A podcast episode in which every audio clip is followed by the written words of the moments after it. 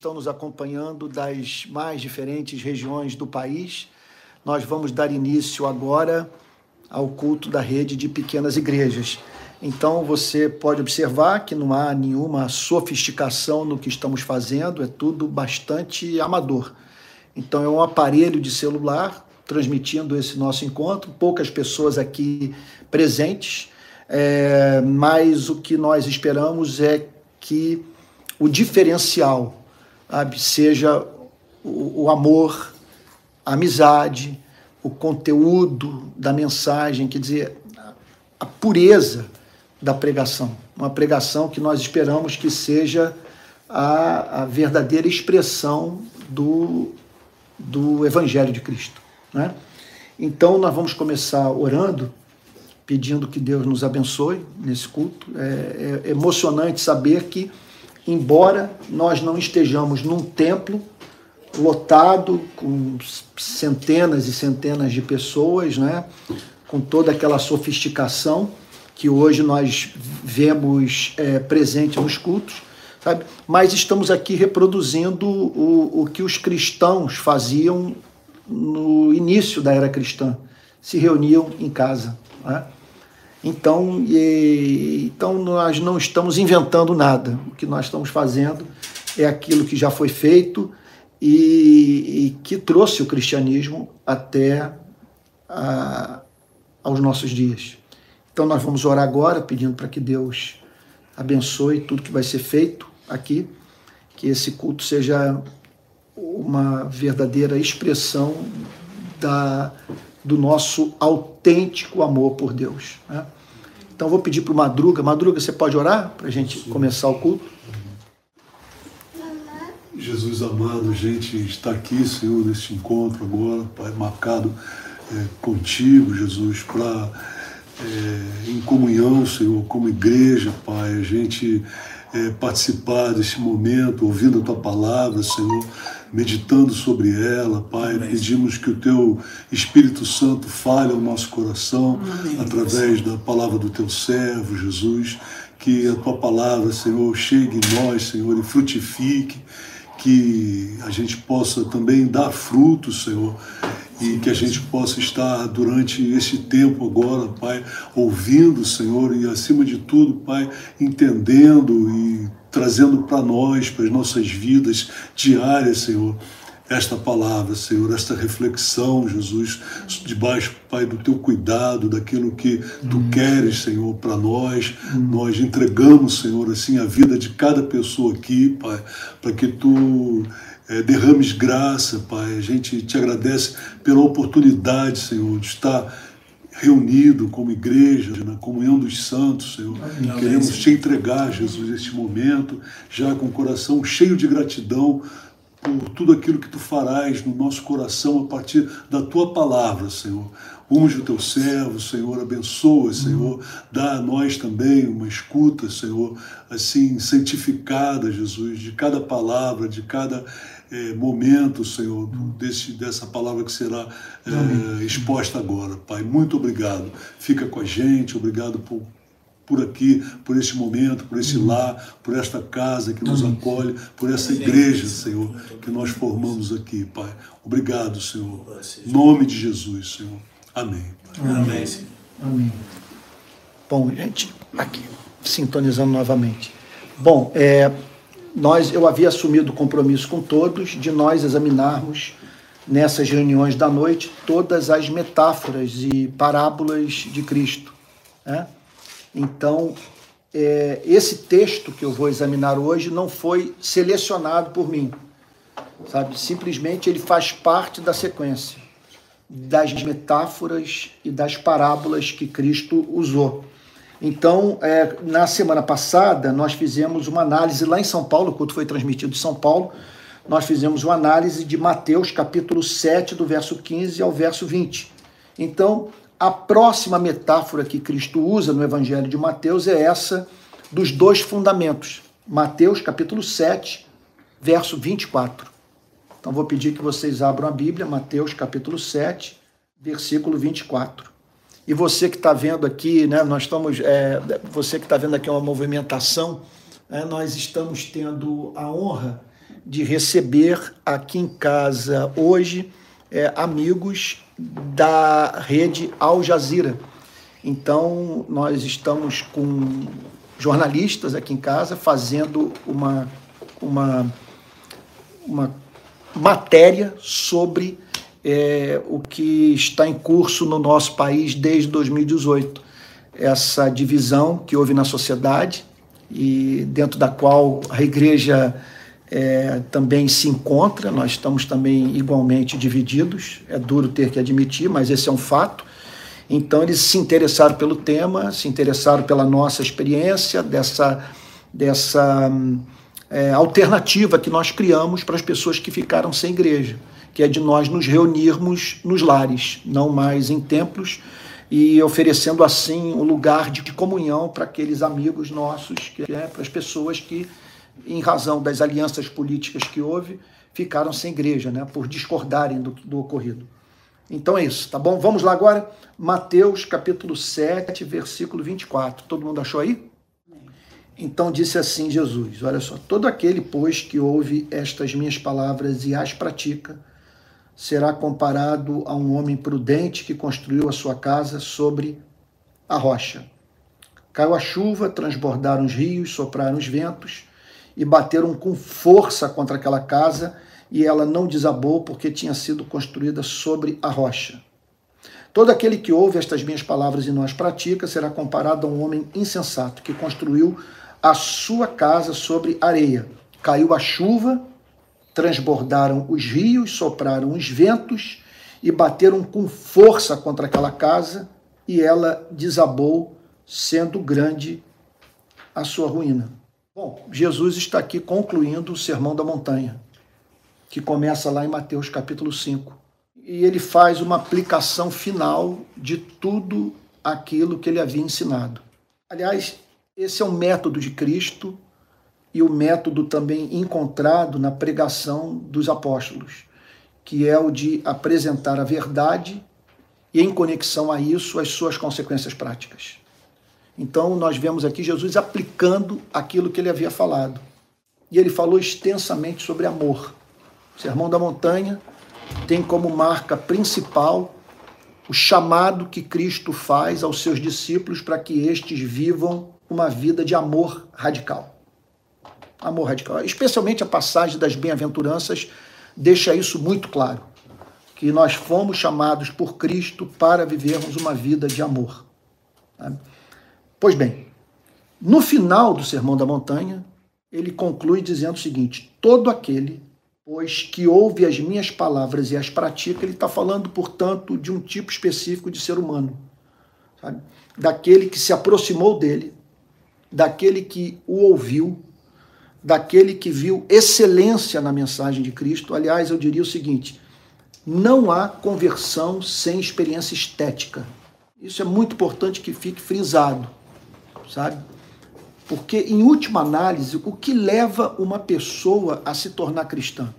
Pensemos, sabe, em alguém no coração da África sendo evangelizado e entregando sua vida a Cristo. Essa pessoa não tem acesso aos tratados de teologia, às obras de apologética, sabe? Então, ela não sabe nada sobre manuscritologia, bibliologia, antropologia.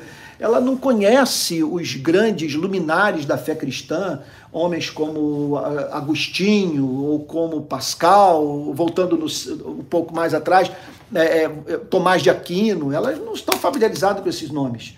Elas não conhecem, por exemplo, toda aquela argumentação sobre a existência de Deus, usada largamente por Tomás de Aquino, presente também nas obras de Francis Schaeffer, de C.S. Lewis, de tantos autores contemporâneos renomados. Simplesmente o missionário foi lá, pregou e aquela pessoa creu. Como entender uma coisa como essa? Afinal de contas, por que essa pessoa acreditou? Como explicar a conversão de alguém no coração da África, da floresta amazônica, sabe? Como explicar? Essa pessoa, o missionário foi lá, pregou e a pessoa simplesmente acreditou. Eu me lembro de uma história contada pelo famoso missionário americano David Brainerd. Ele foi missionário naquela região de Nova Jersey, ali nos Estados Unidos, no século XVIII. e ele pregava para os índios. Né? Então o foco dele era aquelas tribos de índio que ficavam ali entre Nova York e até a região de Boston, mais ou menos. E aquele foi seu campo missionário. Ele conta a história dele ter é, é, pregado numa tribo e num dia, né, assim, fora do momento ali da pregação, ele se encontrava é, num canto quando foi procurado por uma índia. E uma índia aos prantos, profundamente comovida, demonstrando assim uma, uma angústia de alma. E aí então David Brainerd, né, ele, ele pergunta, havia um intérprete, ele não sabia falar a língua dos índios, então ele falava inglês e o intérprete traduzia. Então uh, o David Brainerd quis saber o que, que, estava se passando com ela, por que, que aquela mulher, aquela índia, se encontrava, encontrava tão aflita. Ao que ela virou-se para David Brainerd e disse o seguinte: Olha, eu estou muito angustiada. Eu, porque hoje de manhã eu disciplinei com muita severidade meu filho. E isso não é coisa de cristão. David Brainerd faz o seguinte comentário sobre esse episódio. É, eu só havia pregado o evangelho. Em nenhum momento, nenhum momento, eu mencionei relação pai-filho. Eu nunca, jamais eu falei sobre família, sobre casamento. Eu só anunciei o amor de Deus que está em Cristo. E aquela mulher foi levada por raciocínio lógico à seguinte conclusão: se o que ele ensina é verdadeiro, eu não posso tratar de forma descaridosa os meus filhos. Cristão não espanca filho. Cristão não trata filho com, com aspereza. Isso eu acho impressionante, né? porque ela recebeu a mensagem. É, é, o David Brainerd diz: era uma tribo pagã. As pessoas sem nenhum contato com a cultura ocidental. E aquela mulher não apenas recebeu o evangelho, como passou a compreender as consequências práticas do evangelho. Eu vivi mais ou menos isso, porque quando me converti, eu vendia, eu vendia contrabando. Então tinha um pessoal ligado à antiga Varig, Varig, empresa aérea, eles traziam contrabando e eu revendia para poder bancar o surf. Eu queria surfar, sem, pra, queria surfar, não queria trabalhar, então precisava de um dinheiro né, para comprar prancha, para poder viajar e ao mesmo tempo é, que me, me desincumbisse de toda e qualquer tarefa profissional. Então, o que, que ocorreu? Uh, esses caras traziam dinheiro, traziam as muambas para mim de fora e eu vendia aqui e tal. Só que quando eu me tornei cristão, imediatamente eu entendi que aquilo não era certo. Ninguém me falou sabe, nada a respeito. Simplesmente eu entendi, eu não posso viver na ilegalidade. Sabe? Bom, mas a questão é a seguinte: o que leva uma pessoa a crer? O que leva uma pessoa no minuto seguinte a, a, a, assim, a decisão de seguir a Cristo é já pensar nas implicações práticas disso tudo para a sua vida. Né? Sem a mínima dúvida é o contato com a excelência da mensagem. Você ouve e diz: Isso só pode ter vindo do céu. Sabe? Isso só pode ter vindo de Deus. Porque é absolutamente amável o que está sendo falado. Então, Todo aquele, pois, que ouve as minhas palavras, Jesus está falando de pessoas que ouviram a sua pregação, mas que revelaram uma característica muito especial. Olha o que, que ele diz: todo que ouve as minhas palavras e as pratica. Ele está pensando nessa pessoa. Ela não apenas ouviu a palavra, ela ouviu a palavra, viu excelência na mensagem e passou a praticar o cristianismo. Então, Jesus, aqui, a sua intenção é de falar sobre a vida dessa pessoa, sabe? Quais as consequências é, para a sua existência desse cristianismo vivo, desse cristianismo vital, desse cristianismo que não se resume apenas o ato de ouvir a pregação, sabe? Mas desse cristianismo em que o ouvinte da palavra, de tão fascinado que ele ficou com a mensagem, sabe? passa ou passou a praticar o que foi ensinado por Cristo. Então ele diz assim: aquele que ouve estas minhas palavras e as pratica, ele está dizendo, portanto, o seguinte: que a fé é indissociável da prática, que é impossível você ter uma verdadeira experiência de conversão sem que isso altere seu estilo de vida. É o que ele está dizendo. Agora é claro que está pressuposto aqui que há pessoas que ouvem e não praticam. Mas aqui, nessa parte final do Sermão da Montanha, o seu foco é esse: naquele que ouviu e que, de tão encantado que ficou com a mensagem de Cristo, tomou a decisão de viver o cristianismo. E aí Jesus diz: O que eu tenho a dizer sobre a vida dessa pessoa? Que é encontrada depois da experiência que teve comigo, vivendo a fé, reproduzindo a minha vida. O que, que eu tenho a falar sobre esse homem, sobre essa mulher? Ele está falando aqui então sobre a verdadeira conversão. Então ele diz o seguinte: ele será comparado. Vamos, olha, há algo que pode nos ajudar a ter uma ideia é, de quem é esse homem, de quem é essa mulher, do que, é, que da obra da graça de Deus em suas vidas. Ele diz assim: será comparado a um homem prudente que construiu a sua casa sobre a rocha. Então ele está falando de alguém que se propõe a tarefa de construir uma casa. Só que esse construtor, ele entende que precisava agir com prudência, que deveria, que ele não deveria estar preocupado apenas com a estética da casa. Sabe que não deveria estar preocupado apenas com aparência, que ele deveria buscar solidez. Solidez. Então, deveria, quer dizer, edificar a casa sobre um fundamento sólido. Então ele diz o seguinte, que ele será comparado a um homem prudente. Com isso, Jesus está dizendo o seguinte, que aquele que ouve e pratica, ele é considerado por Deus uma pessoa possuidora dessa virtude central, que é a prudência, que consiste em você é, não correr riscos desnecessários, de você se adiantar a possíveis problemas, de você fazer provisão para o amanhã, de você tomar decisões hoje, mas pensando no que essas escolhas representarão para a sua vida amanhã. Então ele diz assim: todo aquele, pois, que ouve estas minhas palavras e a pratica, será comparado a um homem prudente. Então, o que Jesus está dizendo é o seguinte: é profunda prudência você ouvir e praticar. Você está agindo de uma forma prudente em relação a Deus, em relação à vida. Agora, por quê? Um homem prudente que construiu sua casa sobre a rocha. Quer dizer, um homem prudente pode tomar uma série de decisões é, prudentes.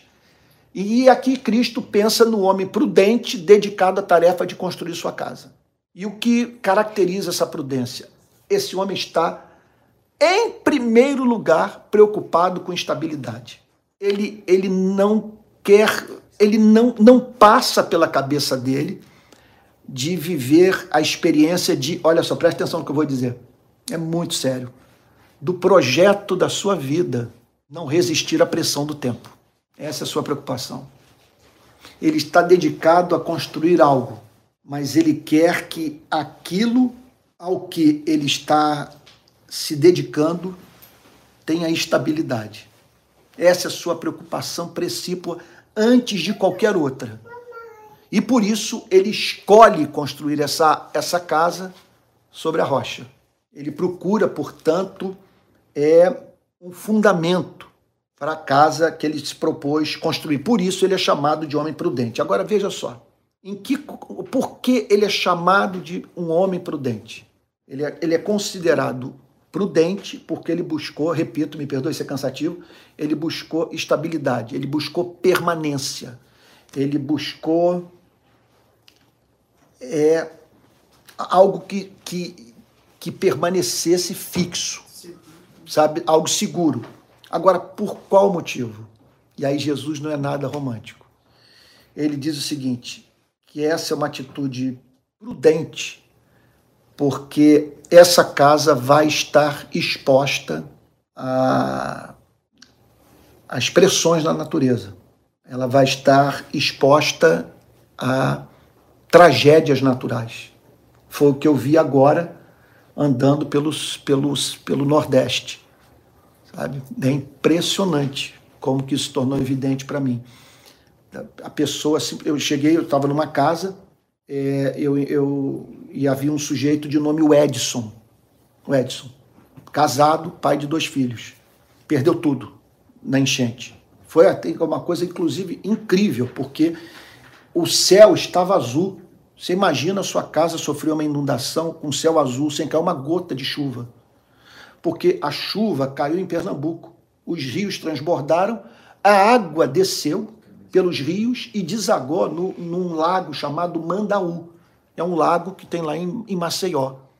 As pessoas estão dentro de casa, estão conversando, de repente a água da lagoa começou a subir. Subir, porque estava recebendo as águas que vinham do temporal que desabou lá em, em, em Pernambuco. Eu vivi a mesma experiência na África. Na África, né? na África foi a mesma coisa. Eles abriram as comportas, se não me falha a memória, no Zimbábue. Eles abriram as comportas no Zimbábue e a, e, e a água veio pelo rio, devastando tudo. Tudo, tudo, depois do temporal. É, né? Foi uma devastação completa.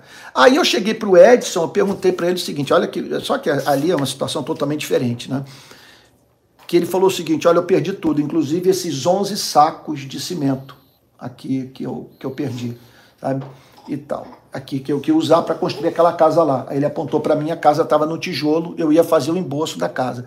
Aí só que o que, que aconteceu? Eu me lembrei que eu tinha uma oferta aqui da igreja, que eu levei comigo para o Nordeste para ajudar, alguém. Aí eu pude tirar 400 reais. Eu perguntei para ele quanto que é o saco de cimento. Ele falou 32 ou 36 reais.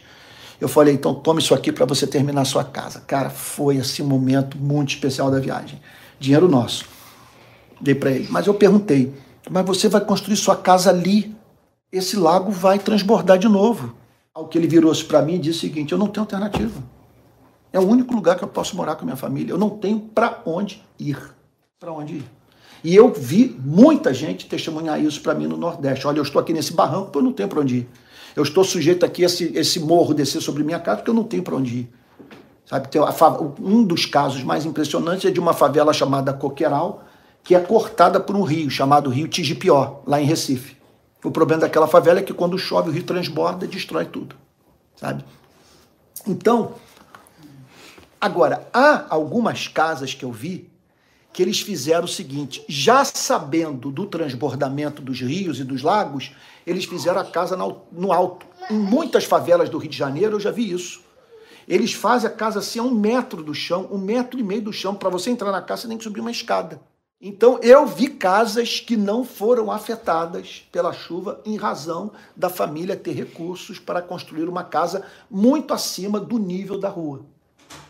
Então o que Jesus está falando aqui é o seguinte: que esse homem que construiu sua casa, ele ele se dedicou à tarefa levando em consideração certas informações de que ele dispunha.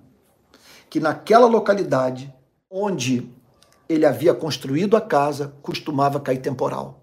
E que o temporal elevava o nível dos rios. E os rios levavam destruição para aquelas casas. Então ele diz o seguinte: eu vou construir a minha casa sobre, sobre a rocha, porque eu não quero viver o dissabor de todo o investimento de vida ir literalmente por água abaixo. Então ele diz o seguinte: caiu a chuva, transborda, transbordaram os rios, sopraram os ventos e bateram com força contra aquela casa, e ela não desabou porque tinha sido construída sobre a rocha. O que eu vi lá na favela, eu visitei uma favela chamada Favela da Muvuca, em Maceió todas as casas destruídas, porque todas as casas eram de madeira e o chão era de concha. Não sobrou nada, nada, nada, destruição completa, com anos de trabalho, simplesmente evaporando fogão, geladeira, televisão, cama, sabe? Em algumas casas que eu entrei, não entra, não, não, tem, não entra o sol, não entra então a luz, não tem circulação de ar e a pessoa mantinha o, o, o, o o colchão molhado dentro de casa. O odor era uma coisa insuportável. Um caos, um caos completo de você olhar e falar: não é possível ser humano se adaptar a uma realidade como essa. Sabe? Como pode um ser humano viver, sabe, em condição tão, tão desconfortável, né? tão, tão, é, tão insalubre? Pois bem, Jesus está dizendo que esse homem construiu a casa, levando em consideração esses fatos todos: a chuva torrencial, o, o, o transbordamento dos rios, a força do vento.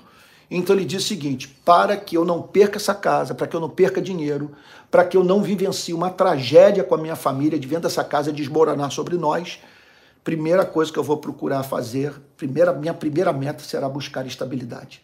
Antes de pensar no projeto arquitetônico, de pensar em qualquer coisa, sabe? Eu quero solidez. A primeira coisa que eu quero uma casa que, que, que permaneça. Um exemplo que eu acho magnífico aqui em Niterói é a Fortaleza de Santa Cruz, que fica ali na boca da Baía de Guanabara. Minha vida inteira, desde a minha adolescência, a gente procurava olhar para a Fortaleza de Santa Cruz para saber se estava entrando onda. Né? Naquela época a gente só ia de ônibus para Itacoatiara, para Piratininga, para saber se estava quebrando onda, se valia a pena a gente surfar. E a gente via, então, as ondas batendo ali, e aquilo está ali. Já podemos dizer há séculos. Eu acho que essa Fortaleza Santa Cruz é do século XVII. Que construção! Está ali, imponente, nada demove por causa da, da, da, da forma como que foi construída. Né? e tal. Então, é, caiu a chuva, transbordaram os rios, sopraram os ventos, bateram com força contra aquela casa e ela não desabou porque tinha sido construída sobre a rocha. Então vamos ver, vamos dizer o seguinte: o que Jesus está falando é que o nosso projeto de vida espiritual tem que ser inteligente, que nós devemos usar o cérebro ao lidarmos com os assuntos de natureza espiritual, que nós devemos considerar esse elemento de prudência na forma como administramos a nossa vida. Em que consiste a prudência, Jesus está dizendo? Em você ouvir e praticar. Porque ouvir e praticar significa construir a sua vida sobre a rocha, significa você ter estabilidade no mundo em que Deus, por motivos que nos são ocultos, permite que o temporal venha sobre a nossa vida que o vento sopre, que o rio transborde, tentando levar destruição para a nossa existência. O que Jesus está dizendo é o seguinte: que essa fé será provada. É inevitável que nesse mundo você passe por provação. É inevitável que você olhe um dia para a sua vida e diga o seguinte: eu estou atravessando um temporal. Eu estou debaixo de temporal, os ventos são fortes, o rio está transbordando. Eu não sei o que farei para me manter vivo, espiritualmente vivo. A vida se voltou contra mim. O apóstolo Paulo chama isso de o dia mal. O que é o dia mal? É um período da sua vida que você diz o seguinte: o mundo se voltou contra mim. O universo não tem, parece não ter interesse na minha felicidade. O dia mal, o apóstolo Paulo fala. E aqui o Senhor Jesus está simplesmente dizendo o seguinte: que essa fé será provada e que só terá estabilidade no momento da provação aquele que viu essa fé criar raízes no coração mediante a prática da verdade. O que ele está dizendo é o seguinte: que se você não praticar a verdade, você jamais vai internalizar a fé, você jamais vai ter fé profunda. Você jamais vai entre, entender o cristianismo. Gente, isso é impressionante. Impressionante. Ele está dizendo o seguinte: não basta você ficar lendo a Bíblia, não basta você ouvir sermão, não basta você ler livros sobre apologética, sabe? Que dizer sobre a defesa racional do cristianismo. Você tem que praticar. Porque é nessa dinâmica de ouvir e praticar, que a fé vai criar raízes no seu coração e você se tornará imune às pressões da vida que visam roubar a sua fé. Então ele está dizendo o seguinte: conhecer teologia não basta. Sabe? Agora é interessante que nessas horas a gente tem costume, a gente começa a pensar sempre em termos de sexo, a gente pensa em termos de tabaco, né? fumar, não fumar, usar droga ou não usar a gente pensa sempre em termos de bebida alcoólica, sabe? Que a gente pensa que a prática do cristianismo é isso. Só que no Sermão da Montanha, Jesus só fala sobre amor. É. Está dizendo o seguinte: se você não praticar o amor, você não vai entender nada. E na hora da provação, você não encontrará sentido em dar a vida por aquilo que não entrou no seu coração. Esse é o ponto. O que Jesus está dizendo é o seguinte: que você jamais vai entender teologia se não praticar a verdade. Ele, ele chama isso de prudência. O que, na verdade, agora veja o que, que ele diz na parte B do texto. Olha só. Todo aquele que ouve estas minhas palavras e não as pratica, como entender uma coisa como essa? Esse sujeito ouve a palavra, mas não pratica. Ele vai à igreja, ele lê a Bíblia, ele ouve, ele, ele sintoniza em rádios é, cristãs, é, ele ouve os sermões, ele lê as biografias e tal, ele está envolvido com o lado intelectual, mas por algum motivo aquilo que ele veio a crer não se transforma em prática, ele não vivencia o que ele aprendeu com Cristo. E Jesus está dizendo o seguinte: não há ninguém mais imprudente do que essa pessoa. Olha o que, que ele fala. Todo aquele que ouve estas minhas palavras, as palavras que ele havia pregado no Sermão da Montanha, e não as pratica, ele ouve, ele chama de bonito, ele diz que a mensagem de Cristo é, é, é, a mensagem do Pai. Ele, ele declara que não há nada mais justo, nada mais simétrico, nada mais belo do que o Evangelho, mas ele não vive o que ele diz acreditar. Aí olha o que, que Jesus diz. Todo aquele que ouve estas minhas palavras e não as pratica será comparado a um homem insensato. Aí eu pergunto a vocês, em que consiste a insensatez desse homem? De não praticar. Sabe, em que consiste a insensatez desse homem? Dele não fazer provisão para a vida. Ele não considerar o fato que ele vai passar por severas provas e provas que podem fazer com que o edifício da fé desmorone da noite para o dia. Então, Jesus declara: esse homem será comparado a um homem insensato. Quer dizer, não há insensatez maior do que você se interessar por teologia sem nenhum interesse em praticar a teologia. Né? Um homem sensato que construiu sua. Ele construiu. O que, o que há de semelhante é que os dois estão dedicados a uma mesma tarefa.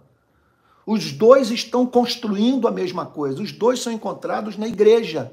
Os dois são encontrados no templo. Os dois são encontrados envolvidos com o cristianismo. Mas há uma diferença essencial entre eles. Sabe? Quer dizer, um compreende que a mensagem é tão preciosa que ele não pode relativizá-la, banalizá-la, trivializá-la. Que ele, que ele que ele deve se preparar para as pressões que inevitavelmente sofrerá no curso da sua vida cristã. A última coisa que ele quer, portanto, é negar a Cristo.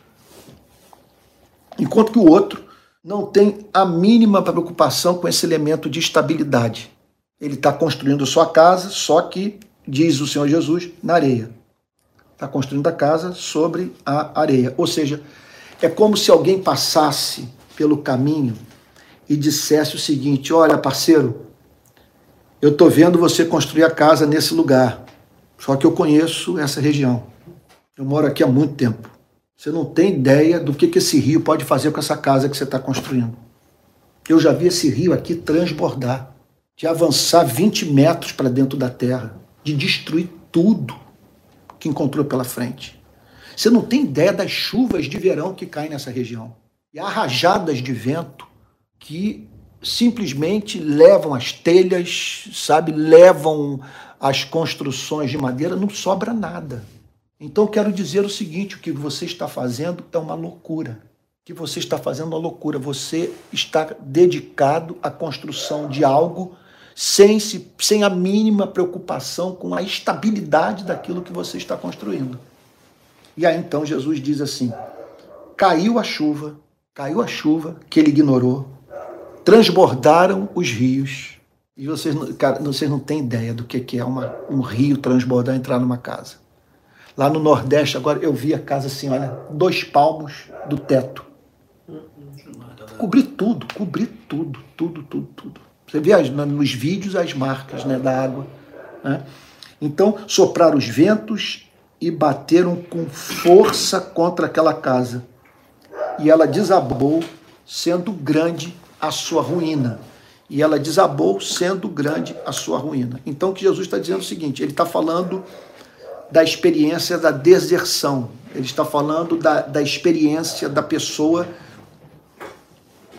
que passa por uma tamanha pressão na vida que faz com que ela não encontre sentido em se manter vinculada a Cristo, unida a Cristo, sabe? É, no momento da provação. Ela simplesmente, em razão da, da prova é, que teve que enfrentar, de não ver sentido em se manter é, é, ligada a um Cristo que nunca foi realidade presente em sua vida, porque ela nunca se preocupou em praticar aquilo que ela ouviu. Né?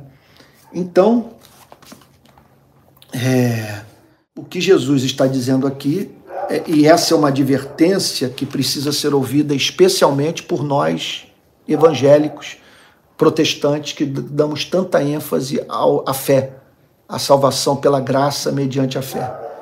Sabe? Nós não podemos demover de modo algum esse artigo de fé. Nós somos salvos pela graça de Deus.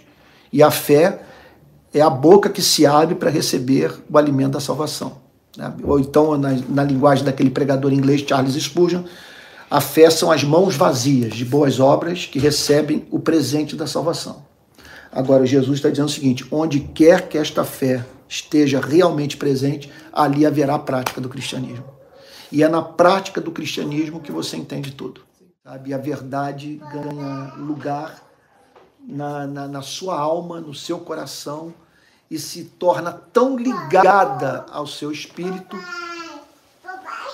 que não passa de modo algum pela sua cabeça a ideia de, na aprovação, romper com Cristo, ainda que Cristo seja o responsável por essa aprovação, de você estar passando pela prova justamente pelo fato de você ser cristão. Uma prova que você não enfrentaria se você não estivesse preocupado em praticar a verdade. Né? É, eu acredito também que essa passagem tem uma dimensão escatológica, e aqui eu concluo. Eu acredito que Cristo está falando aqui também sobre aquele grande dia em que os seres humanos terão que comparecer diante de Deus. Aquele dia pode ser comparado a um dia assim que a casa da nossa vida vai passar por uma por um exame, por um teste, por uma prova. E Jesus está aqui dizendo que só vai ter estabilidade aquele que ouviu e que pôs em prática o que praticou, o, o, o, aquilo que, que ele acreditou. Então, essa mensagem, ela só existe porque já no primeiro século Cristo percebeu pessoas que se aproximaram dele e que não demonstraram nenhum interesse em praticar a verdade. Esse é o grande fato. Né? Então, que fique aqui essa lição que oferimos da mensagem de Cristo da necessidade é, imperiosa de nós conhecermos a verdade e praticarmos a verdade. E praticar a verdade é praticar a verdade é amar. Praticar a verdade significa viver a vida de Cristo. Significa ser misericordioso, ser paciente, compassivo, gracioso, perdoador. Essa é a prática da verdade. Né? Então, é, praticar a verdade significa reproduzir a vida de Cristo. Né? Então, vamos ter um momento de oração, pedir a Deus que, que nós nos tornemos praticantes da verdade, né? que a verdade faça parte da nossa vida. Pedir para o Fabiano orar. Pode orar, Fabiano? Nosso Deus, nosso Pai, nós te louvamos, ó Deus. Obrigado, Jesus, por essa palavra, Senhor faça com que ela habite, Senhor, nos no nossos corações, Senhor, e que a gente entenda, Senhor, além do que do que o, o senso comum, Pai.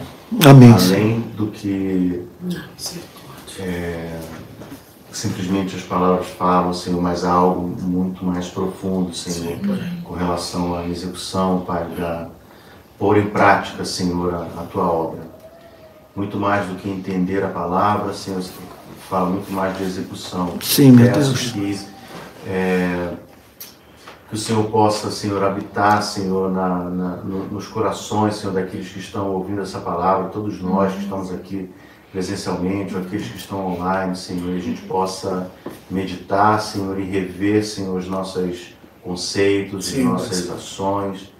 E tem muito a tirar daí, Senhor. Uhum quebrante, Senhor, os nossos corações, Senhor. Coloque, Senhor, em nós, Senhor, revisão, Pai.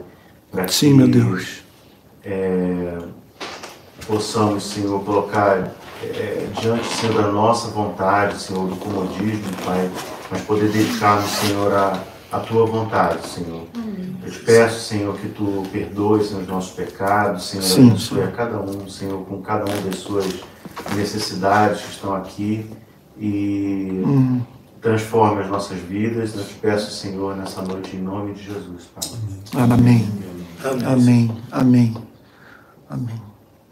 Gente, está me ocorrendo agora aqui de fazer um comentário final. É que, em geral, nós pensamos em aprofundar a fé aumentando a nossa dedicação à leitura da Bíblia, à, à, à leitura de bons livros, né? a frequência ao culto.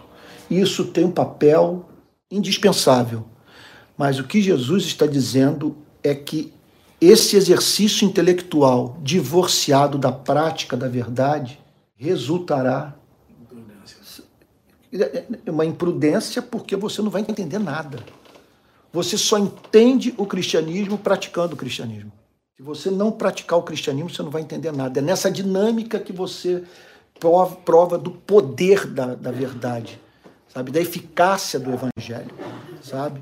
Então, é que nós fiquemos com essa lição, porque nós, nós pensamos assim, não, tudo que eu preciso para, para aprofundar a minha fé é ler a Bíblia, é ler bons livros, é ouvir pregação. Mas Jesus está dizendo o seguinte: você não vai entender nada se não botar em prática aquilo que você aprendeu, porque você só vai ver como real a verdade quando você é, tomar a decisão de viver a verdade. Aí sim, na prática, você vai perceber sua beleza, sabe? E o quanto ela é essencial para a sua vida. Então fica aqui essa verdade. Às vezes as pessoas olham para o cristianismo e dizem o seguinte: o cristianismo não deu certo para mim. As promessas do cristianismo não se cumpriram em minha vida. E o que o Cristo está falando nessa, nessa parte final do Sermão da Montanha é que o cristianismo jamais funcionará é, sem ter posto em prática aquilo que aprendeu. Sem, sem você vivenciar, sabe? E vivenciar o cristianismo é amar, sem a prática do amor. Né? É isso. Bom, gente, nós estamos caminhando para o fim do nosso culto de adoração. Eu quero dizer, vocês viram que eu ontem eu fiz um apelo que, que meio que dramático, né, pedindo para que pastores que têm templo para vazio que possam aceder para nós que eles fizessem contato comigo. Então, nós estamos procurando um local para os cultos da manhã, no Rio de Janeiro, já que tem muita gente querendo ter esse encontro. E a nossa ideia é essa. A vida da igreja, ela pulsa nos lares. Mas é, é, o domingo, no templo, é um momento de celebração. Ninguém vai para lá esperando encontrar na celebração o que só pode ser encontrado aqui. Aqui é que a gente tem o um amor. Aqui é que nós estamos em contato uns com os outros. Aqui é que se alguém ficar duro, nós vamos chegar junto, sabe? Para ajudar a pagar de oba, né? Então é, então é aqui. Mas lá não, lá é um momento de celebração. Então nós estamos procurando local e fica essa palavra aqui para o pessoal do Rio, que está com a expectativa de nós encontrarmos em breve uma igreja no centro do Rio, né? ou na Zona Sul. Tá bom? Nós estamos lutando por isso. É, então, ah, quero lembrar a todos que nós nos reunimos domingo de manhã às 10 e às 18 horas e temos um culto que voltare, nós voltaremos a ter culto agora nessa quarta-feira. Ficamos duas semanas sem ter culto por conta da viagem humanitária ao Nordeste. E semana passada eu tive que dedicar ah, o meu tempo à Lissa, que era a última semana de férias da, da, da, da minha filhinha. Né? É, amanhã eu retomo as pregações na Igreja Betânia então, pessoal aí de outros estados, amanhã às 20 horas eu estou falando, transmissão pelo canal de YouTube da Igreja Betânia. Amanhã, 20 horas, pregação. Vai ser tema livre. Eu ainda nem sei o que, que eu vou falar. E provavelmente no final de agosto eu darei início à série de mensagens sobre a carta de Paulo aos Colossenses. Tá bom? No final de agosto, muito provavelmente. É, caso você queira contribuir e nos ajudar a ajudar, aqui vai o número de Pix, sabe? Que é o número de CPF 864 759 167 49. Daqui a pouco eu vou botar aí na sua telinha, no, nos comentários e na descrição desse, desse vídeo, tá bom? Esses links e, e esse número, sabe? É, eu vou repetir, 864-759-167 barra 49, tá bom? Recomendo que você se matricule na escola de discípulos. Nós estamos, é, eu, eu, eu, eu, nós estamos assim envolvidos com um projeto fascinante, que é o de apresentar nesse curso todas as doutrinas do cristianismo, as mais importantes e as suas consequências práticas. Então, daqui a pouco eu vou deixar o link para que você se matricule na escola de, de discípulos. Bom, o que mais, é, que, que, o que mais que a gente poderia avisar? É... Sobre o chat.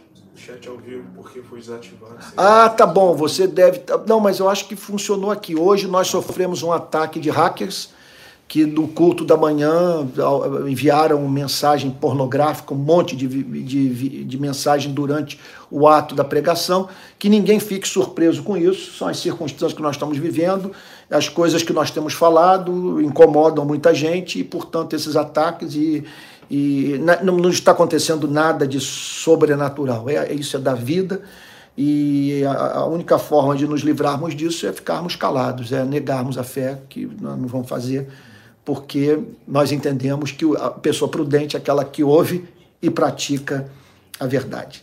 Tá bom? Então, olha só, vou dar hoje nós estamos com a ausência aqui do Pedro, da Joana, tá aqui o pessoal, tá bom? Aqui a turma, a equipe da Al Jazeera, que está transmitindo, que está fazendo aqui a gravação do culto. Isso vai virar matéria e depois, é claro, eu vou pedir o link para a gente divulgar na, nas nossas redes sociais, tá bom? Então nós vamos terminar esse momento de adoração. É, essa mensagem vai ser salva, tá bom? E você vai poder usar o link para compartilhar com seus amigos e parentes, tá certo? É isso. Então, não deixe de ficar atento aí às redes sociais. Essa semana eu vou estar postando muita coisa e eu tenho falado um bocado sobre política. Eu devo, eu devo gravar mais cinco a sete programas sobre o tema do fascismo, o espírito do fascismo. Já falei sobre a, é, o, a relação do cristianismo com o marxismo. Estou falando, vou falar essa semana mais um pouco sobre fascismo e na semana que vem vou me dedicar à fala sobre o neoliberalismo, tão presente no nosso país e nas nossas igrejas. O que, que significa ser um conservador neoliberal, tá bom? É isso. A minha ideia, claro, não é deixar de pregar para falar sobre política, mas é de ajudarmos, é de ajudar aqueles que nos acompanham a entender um pouco mais do tema, porque tem muita gente falando sobre aquilo que não leu. Fala de Gramsci, nunca leu Gramsci. Fala de Marx, nunca leu Marx. Sabe? Confunde socialismo com comunismo, que são coisas muito diferentes. Tá? Então, a minha ideia é fazer uma abordagem teológica dessas correntes ideológicas, tá bom? Então vamos encerrar, vamos orar. Senhor, nós te agradecemos por esse espaço separado para o culto a Ti. Desde que o conhecemos, nós nos sentimos irresistivelmente atraídos por Ti. Não há nada no universo que mais nos encante do que o Senhor, do que a Sua beleza, o seu amor por nós revelado na cruz. Sempre, Senhor, nascemos para o adorar. E o nosso coração não encontra descanso enquanto nós não descansamos em Ti. Senhor, abençoe todos os membros da rede, que possamos organizar essas pequenas igrejas no país inteiro e que elas sirvam de local de aconchego, de nutrição espiritual para todos aqueles, Senhor, que te conheceram, que haverão de te conhecer e que carecem, Senhor, desse companheirismo cristão. E que a graça do nosso Senhor e Salvador Jesus Cristo, o amor de Deus o Pai e a comunhão do Espírito Santo sejam com cada um de vocês, desde agora e para todo sempre. Amém. Amém. Bom, amém. Fiquem com Jesus. O pessoal aqui vai dar um alô para todo mundo, dando até logo aí para a galera. Aí, tá bom? É isso aí. Fique com Deus e até amanhã. Amanhã, 8 da noite, lá direto do canal de YouTube da Igreja Betânia. E quarta-feira estaremos de volta novamente aqui no Culto da Rede, às 19 horas. Deus te guarde. Um bom final de domingo.